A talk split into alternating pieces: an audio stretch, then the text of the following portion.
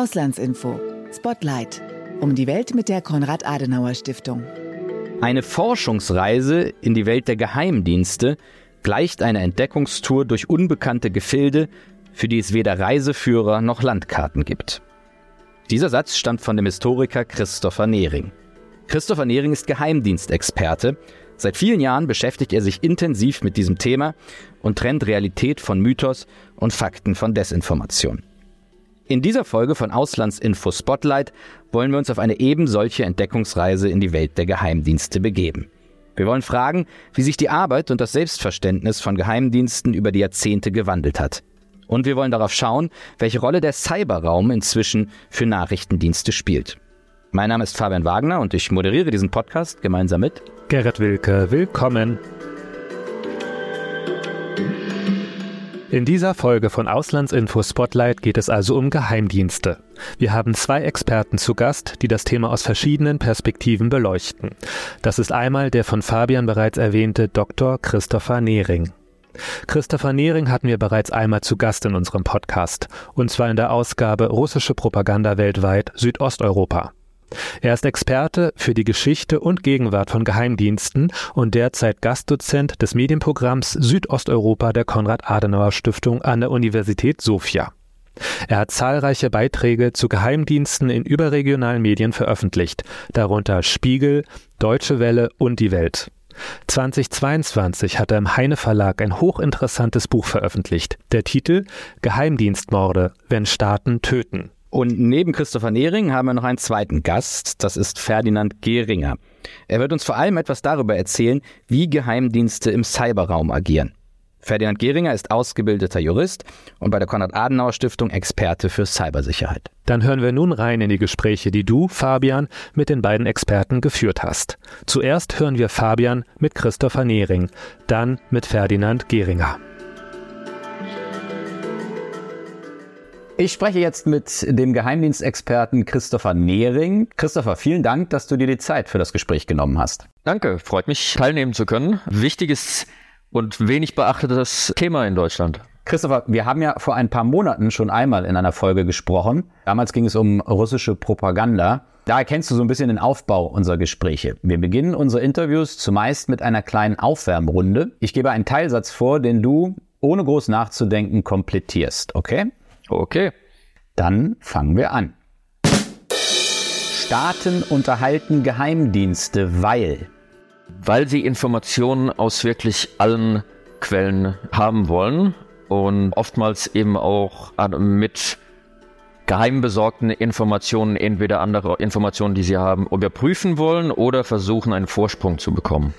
Die Bedeutung von Geheimdiensten hat über die Zeit die, die Bedeutung von Geheimdiensten entwickelt sich in einer Wellenbewegung. Das heißt, wir, wir kennen Perioden, wo sie von der Politik viel mehr Aufmerksamkeit bekommen und auch von der Öffentlichkeit, das dann auch wieder abflacht und sie versinken wieder so ein bisschen in der Nichtbeachtung. Ein falsches Klischee über Geheimdienste ist, dieser James Bond-Mythos eines äh, von, von Actionhelden zu, zu Cocktail schwenkenden äh, Verführern. Geheimdienste sind äh, bürokratisch organisierte Institutionen, bei denen Anträge gestellt werden, Mitarbeiter in Elternzeit verschwinden und Cocktails, spektakuläre Verfolgungsjagen oder ähnliches, äh, wenn sie überhaupt vorkommen, äh, bestimmt weniger als ein Prozent der Arbeit ausmachen. Christopher, bevor wir inhaltlich richtig ins Gespräch einsteigen, würde mich zunächst eine Sache interessieren. Wie forscht man überhaupt seriös zu Geheimdiensten und auf welche Quellen greifst du dabei zurück? Es ist ja nun nicht so, dass in der Zeitung steht, Geheimdienst Y hat an äh, Tag X folgende Operation durchgeführt. Die Frage verdeutlicht schon so ein bisschen, warum dieses Feld oft so ja, skeptisch betrachtet wird, weil davon ausgegangen wird, ja, das ist doch alles äh, geheim, darüber kann man gar nicht forschen oder man kann nichts darüber wissen. Eigentlich ist, äh, wie bei, wie bei sehr vielen Forschungsthemen oder historischen Themen, das Problem nicht, dass man zu wenig Informationen darüber hat, sondern eher zu viel, um sie äh, auswerten zu können. Ich gebe mal äh, ein paar Beispiele, wo, woher man alles äh, Informationen bekommen kann. Presseberichterstattung, parlamentarische Untersuchungsberichte, Archive, es ist nicht so, dass äh, Geheimdienstarchive für alle Zeit äh, unzugänglich sind. Äh, CIA-Archive zum Beispiel sind teilweise über die Homepage abrufbar, weil die Grundregel gilt, dass dort äh, Unterlagen 25 Jahre der Geheimhaltung unterliegen und danach freigegeben werden. Bestimmte Sachen werden nochmal einzeln geprüft. Das heißt, auch in Deutschland zum Beispiel für die 50er und 60er Jahre gibt es schon relativ große Archivbestände im Bundesarchiv, die man einsehen kann. Wir haben den Spe Spezialfall in Europa der untergegangenen äh, kommunistischen Diktaturen, die alle sehr große Geheimdienste unterhalten haben. Und diese Archive sind in allen ehemaligen sozialistischen Ländern, mit Ausnahme von Belarus und Russland, mittlerweile zugänglich. Das ist natürlich die historische Periode bis 1990. Es ist äh, in vielen, gerade in den westlichen Demokratien, so in vielen Ländern, äh, wir haben parlamentarische Untersuchungsberichte, weil diese Geheimdienste nicht im luftleeren Raum operieren, sondern, sagen wir mal, auch einem wechselnden Ausmaß an demokratischer Kontrolle unterliegen, aber eben doch bestimmte Kontrollfunktionen da sind, die öffentliche Berichte verfassen.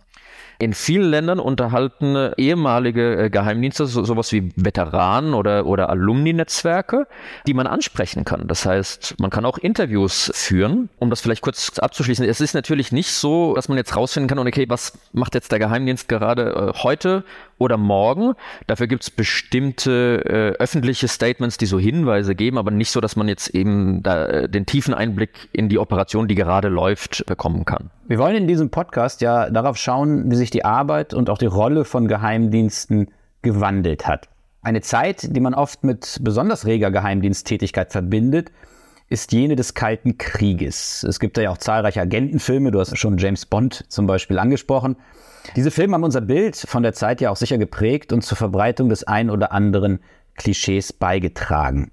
Meine Frage, ist das so, dass der Kalte Krieg eine Zeit war, in der Geheimdienste eine besonders wichtige Rolle gespielt haben? Generell würde ich das äh, so unterschreiben. Es gibt natürlich Unterschiede für einzelne Länder und Gesellschaften und auch für einzelne äh, Zeitperioden.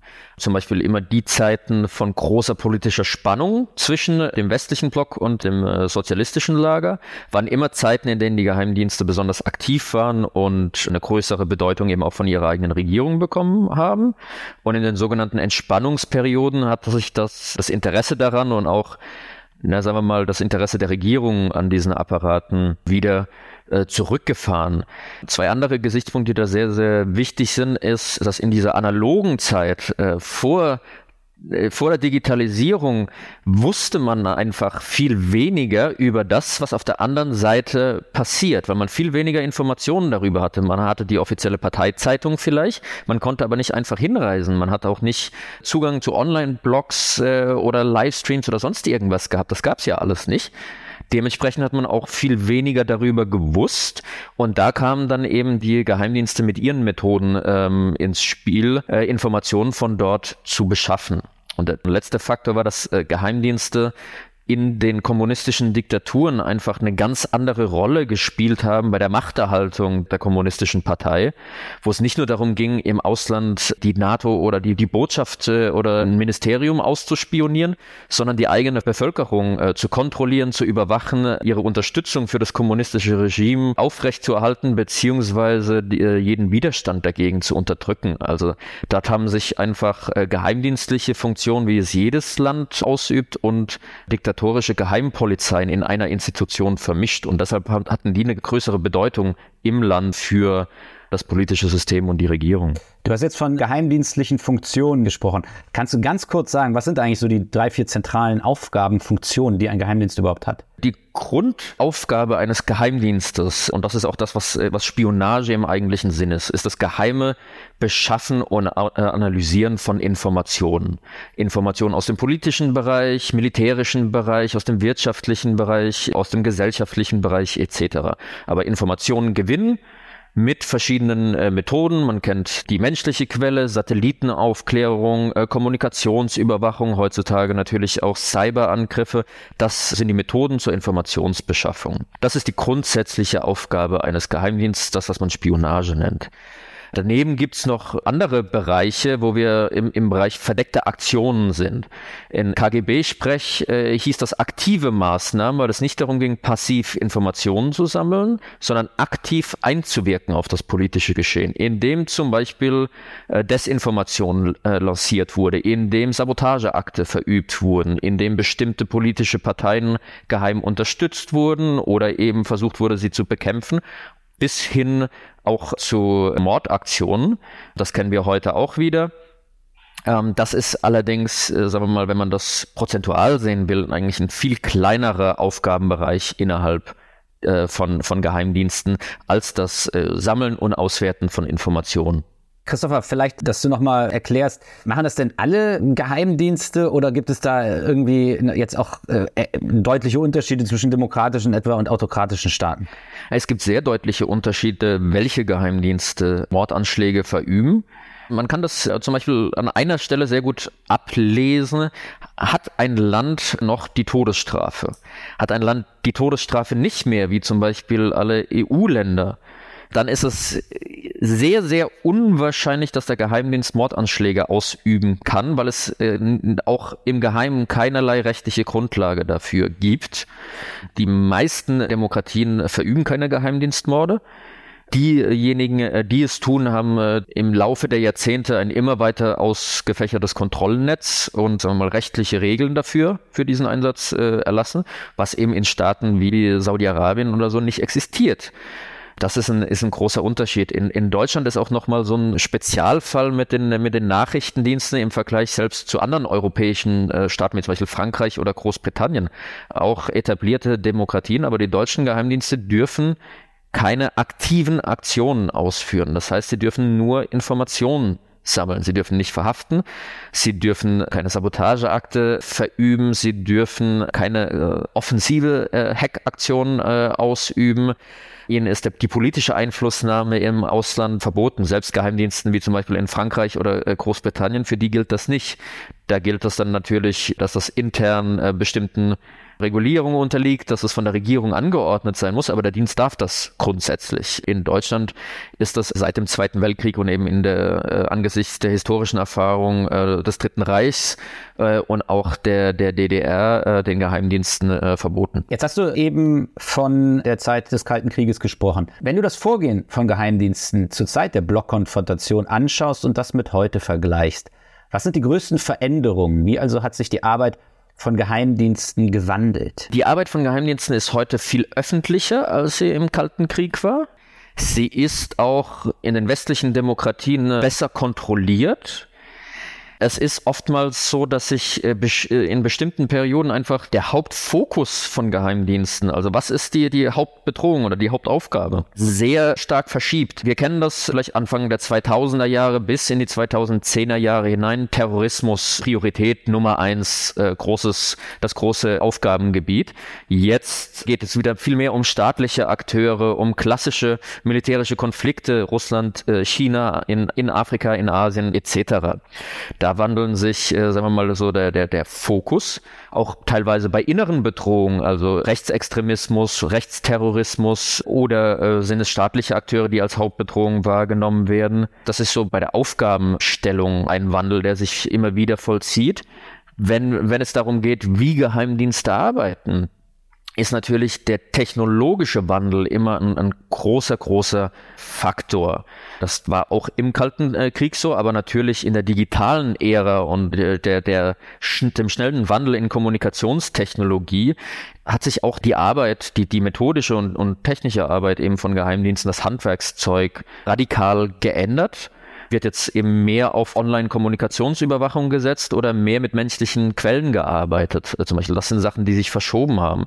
Heute sind viel mehr Informationen auch öffentlich zugänglich über Online-Kanäle, für die man im Kalten Krieg noch menschliche Quellen anwerben musste. Heutzutage kann man das über eine Social-Media-Analyse, Verbindung mit bestimmten Kommunikationsdaten, das Gleiche herausfinden, ohne dass man dafür einen Agenten braucht. Also das sind so, so ein paar Faktoren, die sich gewandelt haben. Und gleichzeitig gleichzeitig sind eben in den westlichen Demokratien, vor allem im Geheimdienste, viel, äh, viel präsenter öffentlich. Es ist nicht so, als wären sie genauso präsent wie jetzt zum Beispiel Medien oder andere Behörden, aber im Vergleich zum Kalten Krieg viel, viel öffentlicher und präsenter. Da würde ich jetzt äh, gleich auch gerne drauf eingehen, also auf das Verhältnis von Geheimdiensten und Öffentlichkeit. Kurz nochmal den Punkt Digitalisierung, den du angesprochen hast, also die technische Entwicklung. Das äh, wollen wir auch noch besprechen in diesem Podcast und zwar mit Ferdinand Gehringer. Äh, das Gespräch mit Ferdinand Gehringer hören wir im Anschluss an unser Gespräch. Jetzt aber zum äh, Verhältnis von Geheimdiensten und Öffentlichkeit. Du hast ja schon ein bisschen angedeutet, was sich da verändert hat. Kannst du da vielleicht nochmal zwei, drei äh, Beispiele nennen und da ein bisschen tiefer drauf eingehen? Die neue Öffentlichkeit von Geheimdiensten hat, äh, hat verschiedene Facetten. Einmal, ähm, wie ich es kurz angesprochen habe, die, die äh, Gewinnung öffentlich verfügbarer Informationen, Open Source Intelligence genannt im, im Fachsprech, ähm, hat eine viel größere Bedeutung. Äh, da, damit kann man schon sehr viel Informationen erstmal gewinnen, die man nicht mit, äh, mit Agenten Geräten, mit Satelliten, mit Kommunikationsüberwachung äh, beschaffen muss. Kannst du da mal ein Beispiel nennen? Ein konkretes. Ne, wenn, wenn wir, wir äh, die, die, die Social Media Analyse zum Beispiel, wir kennen den Fall Bellingcat, die äh, über ähm, sehr elaborierte Social Media Recherchen in Russland es geschafft haben, nur anhalt von einem Foto das britische Behörden öffentlich gemacht haben. Ein ganzes Geheimdienstteam äh, des russischen Geheimdienstes, das mutmaßlich Sergei Skripal in Großbritannien vergiftet hatte, ausfindig zu machen, zu identifizieren, ihre Karrieren nachzuzeichnen. Das ist ein Bereich, äh, den auch Geheimdienste eben heutzutage sehr stark äh, betreiben. Eine sehr extensive Social-Media-Analyse. Genau, da, da vielleicht nochmal wichtig, Bellingcat, dass du kurz einmal sagst, das ist kein Geheimdienst, sondern... Der Be Bellingcat ist eine, eine investigative journalistische Plattform in, äh, in Großbritannien, die sich eben auf diese sogenannten Open Source investigativen äh, Recherchen äh, spezialisiert haben und dann eben auch äh, tausende von Stunden Videomaterial von irgendwelchen Livestreams auf YouTube sich kämpfen, um bestimmte Fahrzeuge zu identifizieren oder sowas. Das ist heutzutage eben alles online möglich. Das braucht, man muss halt wissen, wo und vielleicht ein paar Programme kennen, aber das ist schon öffentlich. Und diese Art der Informationsgewinnung, das machen eben auch Geheimdienste. Das machen auch äh, Geheimdienste ganz massiv. Die CIA zum Beispiel hat ein eigenes äh, Zentrum nur dafür gegründet, das Open Source Untersuchungszentrum, wo nur damit äh, gearbeitet wird und nur Mitarbeiter sitzen, die so arbeiten und eben der ganze geheime Bereich davon getrennt ist. Das soll eben die Arbeit erleichtern und eben auch, sagen wir mal, nur so äh, viel Geheimhaltung nötig machen wie absolut äh, für operative Zwecke nötig ist.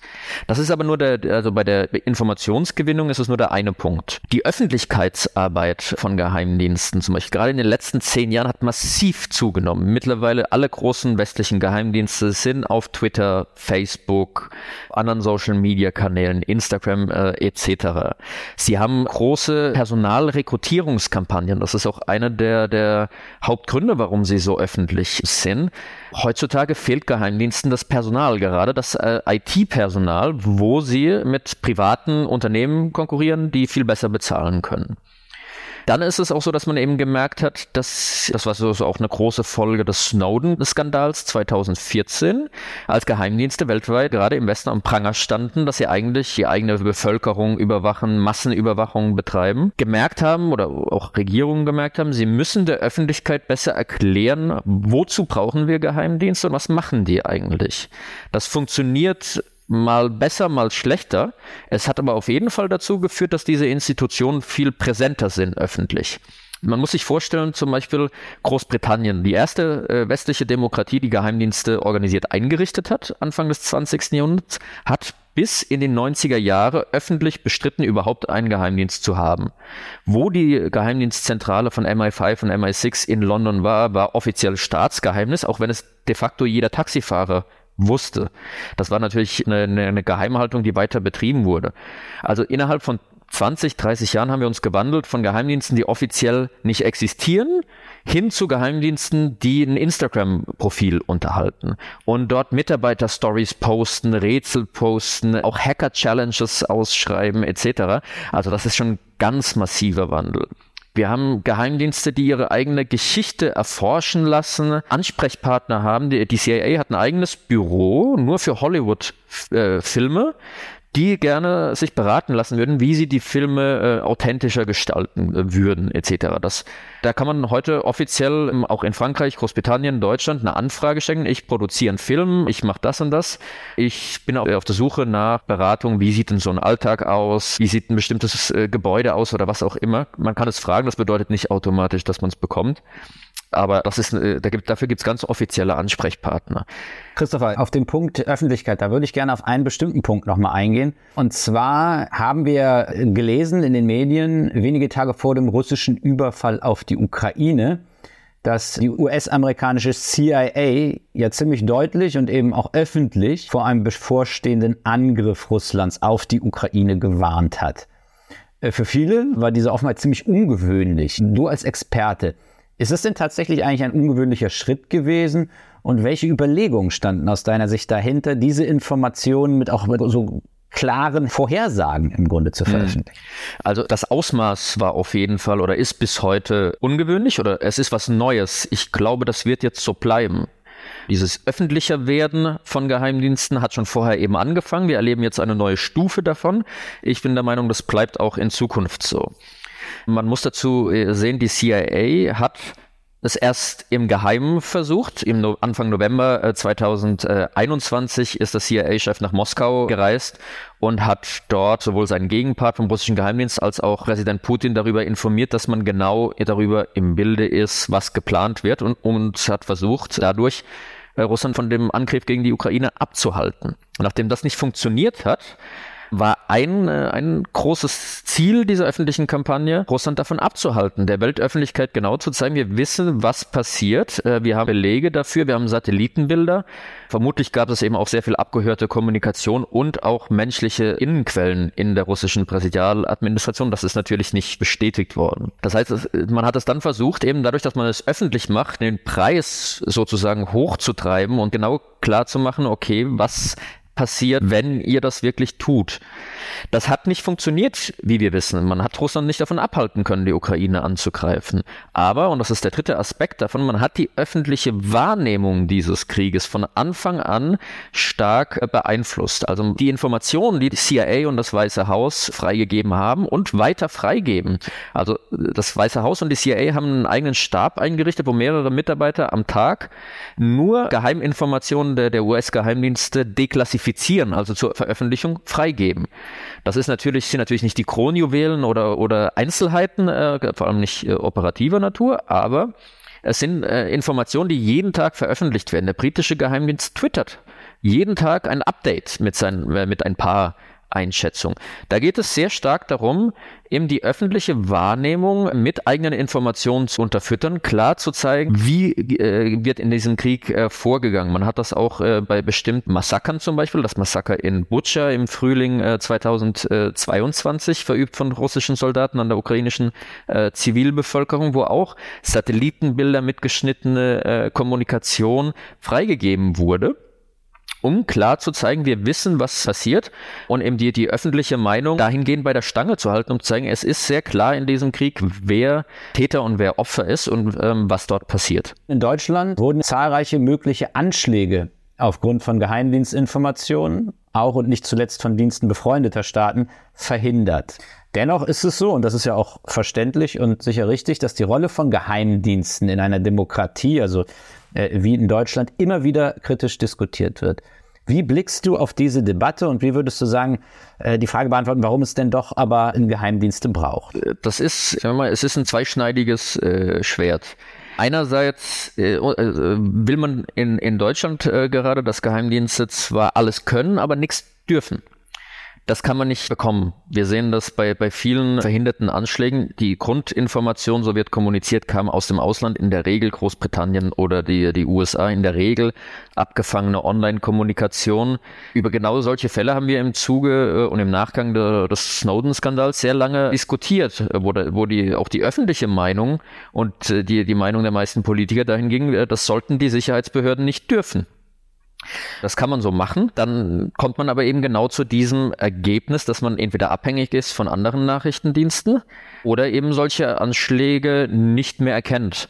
Die Frage ist da so, so ein bisschen, dass man das dass man nicht so extrem in eine Richtung äh, marschiert, sondern das austariert. Also Sicherheit und Freiheit und Grundrechte immer äh, miteinander na, auf eine Waage legt und dafür sorgt, dass es nicht äh, zu weit ausschlägt. Ähm, es ist so und ich glaube, das merkt man auch sehr stark jetzt äh, seit dem Februar äh, 2022, dass was Sicherheitspolitik in Deutschland angeht, was Verteidigungspolitik angeht, aber eben auch die Nachrichtendienste die, äh, sagen wir mal, so dieser Grundtenor, der die letzten Jahrzehnte vorher äh, vorgeherrscht hat, dass man das alles nicht braucht ähm, oder dass eigentlich äh, davon die wahre Gefahr für unsere Demokratie ausgeht, dass wir mit der Einschätzung wahrscheinlich der falsch schlagen und jetzt danach suchen, was machen wir denn in Zukunft und wie garantieren wir eben einerseits unsere liebgewonnenen äh, Freiheitsrechte und andererseits eben auch unsere harte Sicherheit. Christopher, vielen Dank für deine Zeit und ja, bis bald. Hat mich gefreut, alles Gute und bis bald. Das war Fabian im Gespräch mit Christopher Nehring. Jetzt wollen wir genauer auf die Gegenwart schauen. Es ist vor allem die Digitalisierung, die enorme Auswirkungen auch auf Geheimdienste hat. Fabian hat darüber mit Ferdinand Geringer gesprochen. Er beschäftigt sich als Referent bei der Konrad-Adenauer-Stiftung intensiv mit dem Thema Cybersicherheit. Bei mir im Studio ist jetzt Ferdinand Geringer, Referent für Cybersicherheit bei der Konrad-Adenauer-Stiftung. Hallo Ferdinand. Hallo Fabian. Ferdinand, auch wir wollen wie üblich beginnen mit einer kurzen Aufwärmrunde. Du kennst das. Ich gebe einen Teilsatz vor und du ergänzt. Sehr gerne. Wenn ich den Begriff Cyberraum in wenigen Worten definieren sollte, würde ich sagen. Mit dem Cyberraum haben wir eine Welt geschaffen, die parallel zum realen Leben verläuft. Und ich würde sagen, dass darunter zu verstehen sind sämtliche IT-Systeme, IT-Infrastrukturen, die mit dem Internet verbunden sind, aber auch Anwendungen, die Kommunikation darüber und Datenprozesse, dass wir das unter dem Cyberraum verstehen. Cyberangriffe sind in der internationalen Politik derzeit noch komplett unterbewertet. Meinen ersten Computer hatte ich mit. Boah, das ist eine gute Frage. Ich glaube, ich habe zuerst immer den Computer meiner Mutter verwendet und äh, der erste eigene kam so mit 14. Okay, danke Ferdinand. Ferdinand, äh, immer öfter hören wir von folgenschweren Cyberattacken, von Datenklau und lahmgelegter Infrastruktur.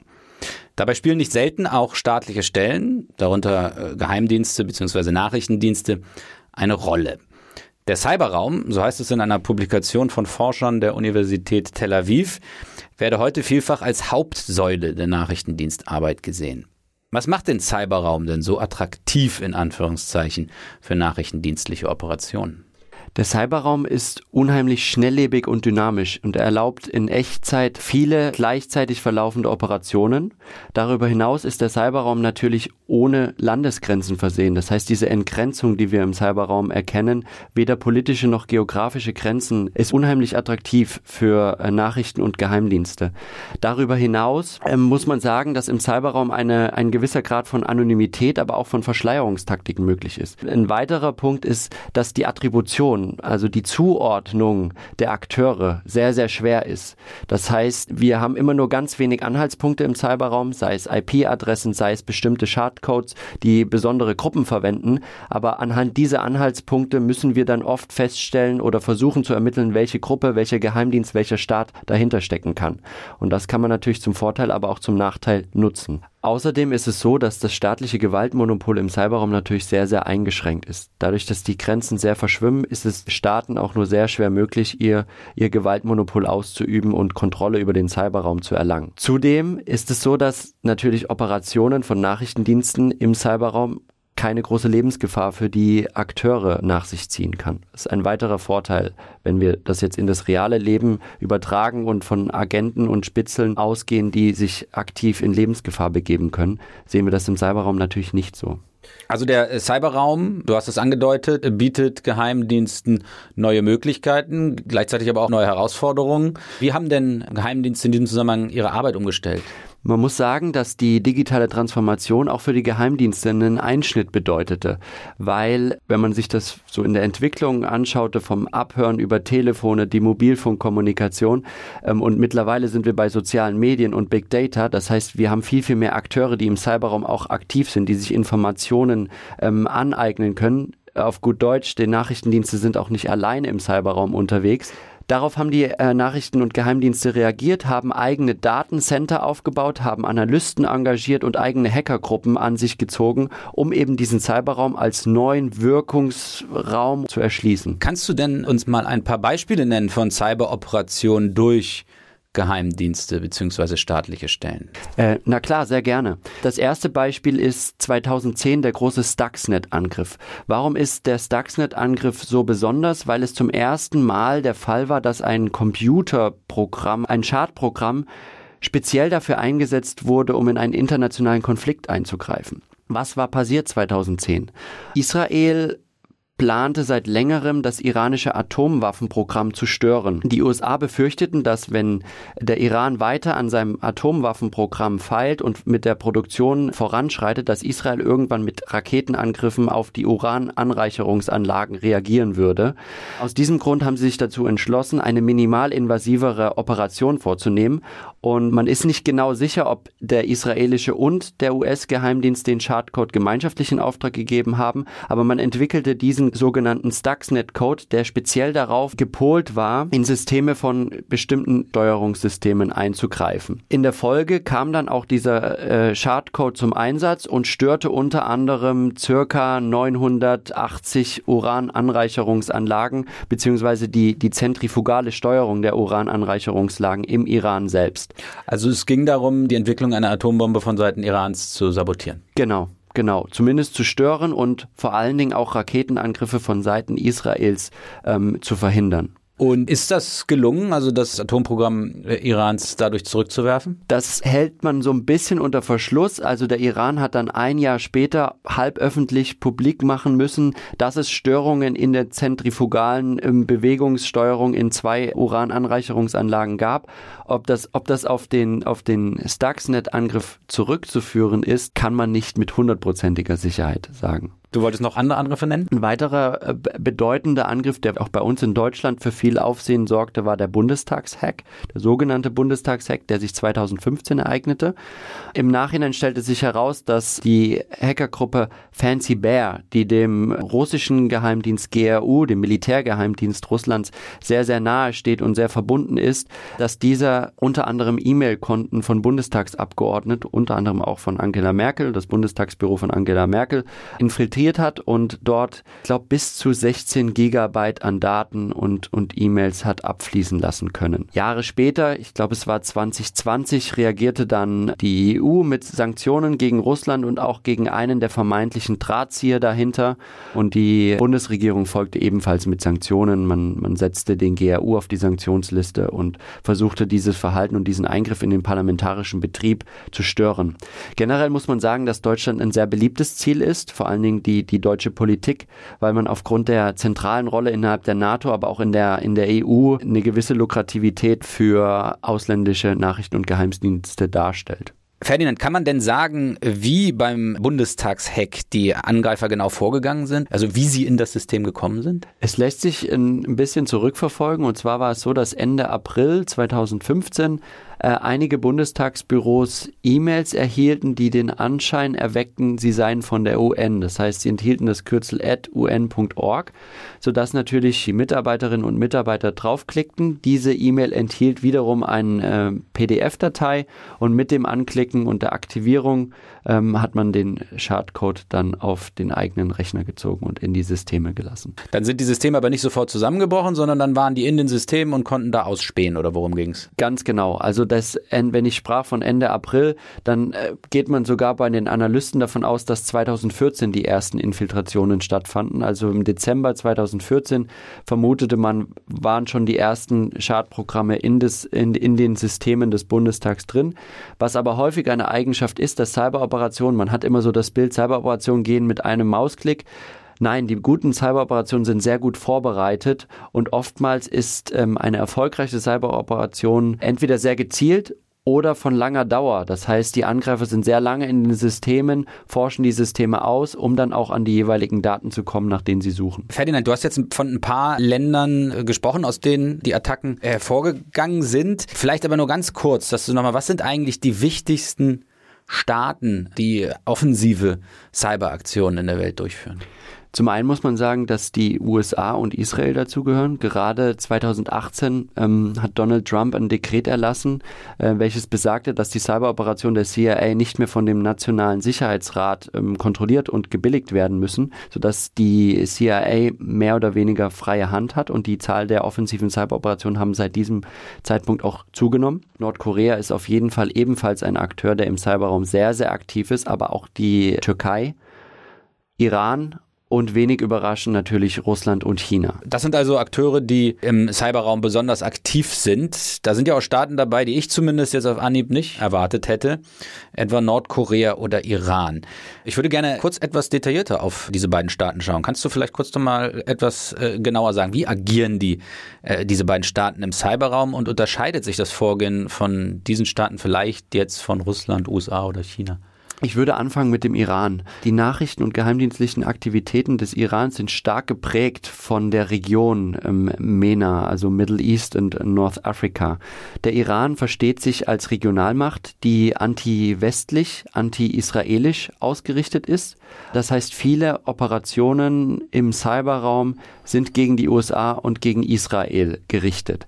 Wir sehen sehr häufig Angriffe von Israel auf den Iran, die dann sofort unmittelbar im Cyberraum auch durch den Iran beantwortet werden. Gerade in diesem Konfliktfeld ist es unheimlich unruhig und wir sehen ganz, ganz viele auch kleinere DDoS-Störungsattacken ähm, von Seiten äh, des Irans.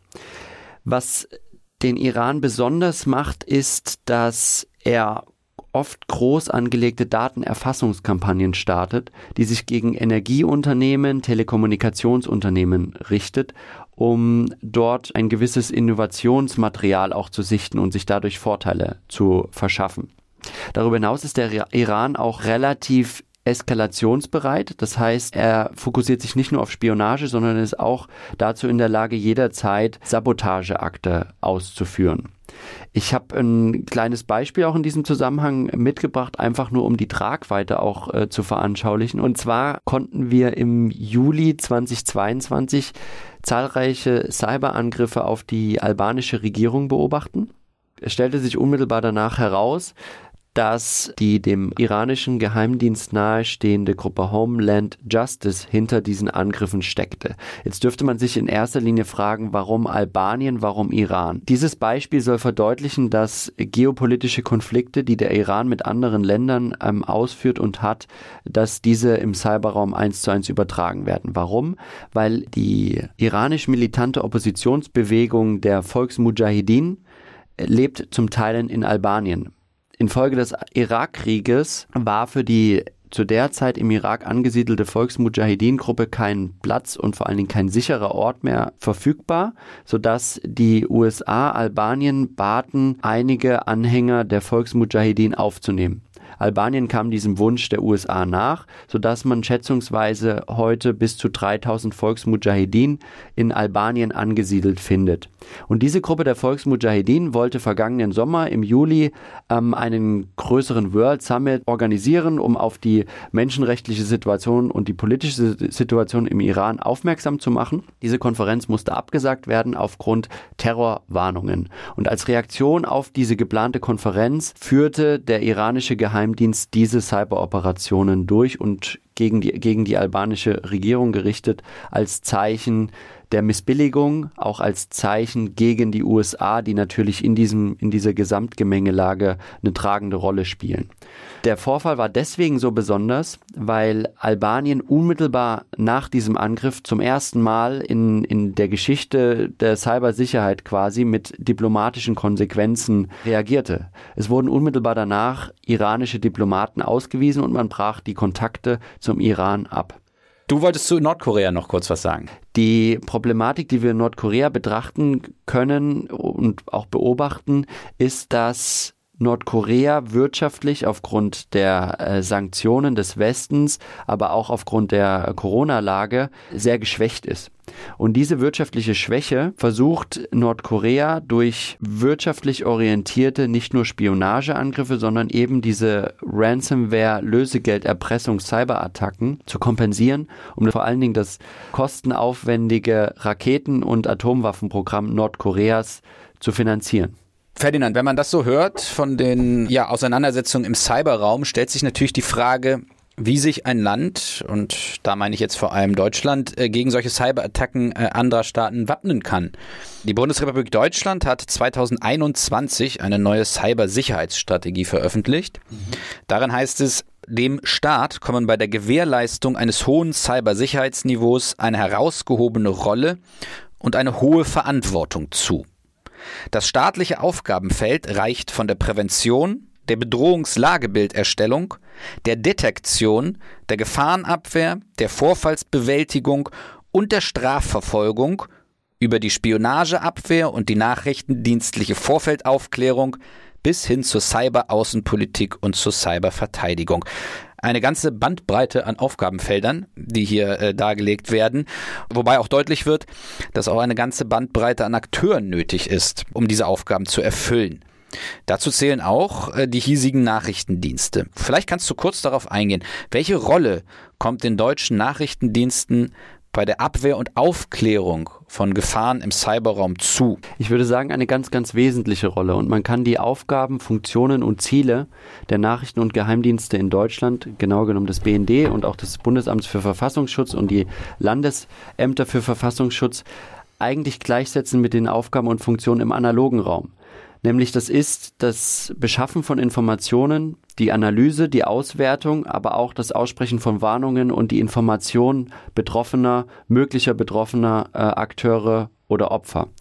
Und in diesem Zusammenhang haben die deutschen Nachrichten- und Geheimdienste im Rahmen ihrer technischen Fähigkeiten und Befugnisse die strategische Fernmeldeaufklärung ähm, implementiert das ist die sogenannte Signal Intelligence.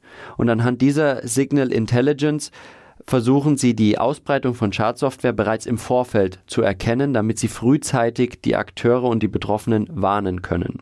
Diese strategische Fernmeldeaufklärung beinhaltet auch den Signal Intelligence Support to Cyber Defense an. Müsstest du jetzt kurz erklären. Das mache ich gerne, genau. Ähm, das bedeutet, dass die Nachrichtendienste den Cyberraum täglich beobachten auf Cyberangriffe. Einzelne Cyberangriffe werden herausgegriffen, analysiert, bewertet, ausgewertet und dann können diese Warnungen und Meldungen veröffentlicht werden.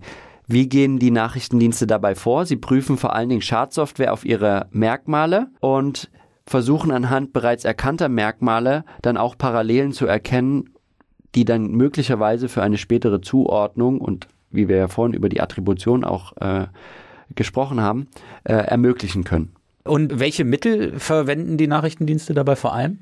Zum einen kaufen sie Schwachstellen oder halten Schwachstellen zurück die den Nachrichtendiensten dann auch behilflich sein können, um Erkenntnisse gewinnen zu können. Was heißt das Schwachstellen zurückhalten?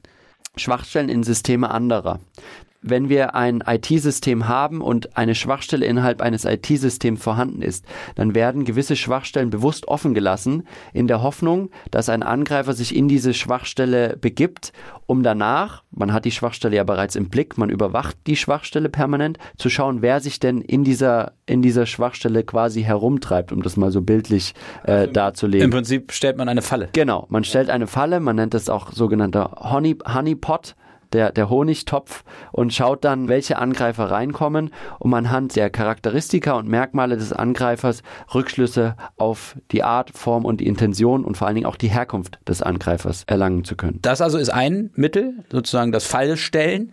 Ähm, was noch? Darüber hinaus äh, bedienen sich die Nachrichtendienste auch häufig verschiedene Arten von Spähsoftware. Das heißt, wir finden ganz viel Software, die auf mobilen Endgeräten installiert, implementiert wurden, um Informationen zu sammeln und diese dann auch auswerten zu können. Bei diesen Mitteln bewegen wir uns natürlich ständig in diesem Spannungsfeld, die unsere Demokratie auch in sich hat und unsere grundrechtlichen Grenzen zwischen den, den Sicherheitsinteresse des Staates, aber auch zwischen den Freiheitsrechten der Bürger aber dafür setzt der Rechtsstaat in Deutschland auch klare Grenzen. Ferdinand, wenn von Cybersicherheit gesprochen wird, äh, begegnet einem oft das Wort der Resilienz. Dann heißt es, Deutschland müsste resilienter, also widerstandsfähiger werden gegen Operationen im Cyberraum. Siehst du das auch so? Und wenn ja, wo siehst du konkreten Handlungsbedarf? Definitiv sehe ich das genauso. Wir müssen uns zuallererst vor Augen führen, dass wir einen hundertprozentigen Schutz unserer IT-Systeme nicht gewährleisten können. Deshalb brauchen wir diese Resilienz. Zum einen könnte man natürlich sagen, wir bauen unser Schutzniveau und erhöhen unser Schutzniveau so sehr, dass wir weniger anfällig vor Angriffen sind. Aber dadurch, dass wir es zu 100 Prozent nicht ausschließen können, brauchen wir eben genau beides. Das Erhöhen des Schutzniveaus, aber auch diese Resilienz. Was in diesem Zusammenhang sehr, sehr wichtig ist, dass wir uns vergegenwärtigen, dass wir alles Akteure im Cyberraum sind. Also du, ich, unsere Freunde, unsere Familie. Wir sind alles Akteure und tragen demnach auch zum Schutzniveau eines gesamten Staates weil wir so vernetzt sind oder gesamte IT-Infrastruktursysteme bei. Es geht also nur zusammen und was ist der Sinn und Zweck dieser Resilienz? Wenn du sagst Widerstandsfähigkeit, dann würde ich immer sagen, Resilienz beinhaltet zum einen, dass wir uns auf einen Ausfall oder auf einen Vorfall gefasst machen, dass wir uns darauf vorbereiten. Das nächste Ziel muss sein, dass wir so schnell wie möglich unsere Handlungsfähigkeit wiederherstellen können und darüber hinaus zukünftig die Wahrscheinlichkeit eines erneuten Vorfalls minimieren. Also das heißt, wenn zum Beispiel ein Angriff äh, auf Infrastruktur erfolgt, dass man sozusagen Parallelsysteme hat, die man anwerfen kann äh, und wir jetzt hier nicht im Dunkeln sitzen zum Beispiel oder wie kann man sich das vorstellen? Äh, beziehungsweise, dass die Infrastruktur trotzdem weiterlaufen kann oder weiter funktioniert. Und andererseits, dass wir selber durch Aufklärung und Bildung dazu beitragen, dass die Leute sich verantwortungsvoller im Cyberraum verhalten. Ist das damit gemeint? Zum einen definitiv das Aufbauen von Rückfallebenen, das was du ansprachst, ist, man nennt das dann sogenannte Redundanzen oder auch dass wir Backup-Systeme und, und, und, und Rückfallebenen bilden und aufbauen, damit uns die Wiederherstellung einfacher fällt, beziehungsweise der Ausfall nicht so spürbar wird. Der zweite Teil der Resilienz, den du angesprochen hast, dass man auch Präventionsarbeit macht. Was, was meinst du damit? Zum einen, dass wir uns erstmal bewusst werden, das, was ich eingangs gesagt habe, dass wir alle agieren, dass wir alle auch mögliche Schwachstellen sein können mit unserem Verhalten. Das heißt, wir müssen unseren Umgang mit den technischen Geräten reflektieren, wie gehen wir um mit unseren Passwörtern? Wann wählen wir uns wie in das WLAN ein? Nutzen wir öffentliche WLANs? Klammer auf, nein, Ausrufezeichen, Klammer zu. Wann nutzen wir unsere privaten Geräte? Wir sehen ja ähm, eine enorme Entwicklung zum Remote-Arbeiten. Äh, Viele haben Homeoffice-Regelungen und da darf es natürlich nicht sein, dass in die geschlossenen IT-Infrastrukturen und in die geschlossenen IT-Systeme von Unternehmen private Geräte zum Einsatz kommen. Ferdinand, vielen Dank für das Gespräch. War sehr spannend, hat mir Spaß gemacht und bis bald. Ich danke dir, Fabian. Es war mir ein Vergnügen. Das war eine weitere Folge von Auslandsinfo Spotlight. Wenn sie euch gefallen hat, dann würden wir uns natürlich freuen, wenn ihr diesen Podcast weiterempfehlt. Und wer mehr über den Podcast erfahren will, sowie über die Auslandsinformation, kann das auf auslandsinformation.de tun. Die Auslandsinformationen sind das Außenpolitikmagazin der Konrad-Adenauer-Stiftung. Es erscheint viermal im Jahr. Ihr könnt es kostenlos abonnieren oder digital lesen. Folgt einfach den Links in den Shownotes. Und ihr findet uns natürlich auch in den sozialen Medien, auf Instagram, Twitter und Facebook. Bis zum nächsten Mal hier bei Auslandsinfo Spotlight. Bis zum nächsten Mal.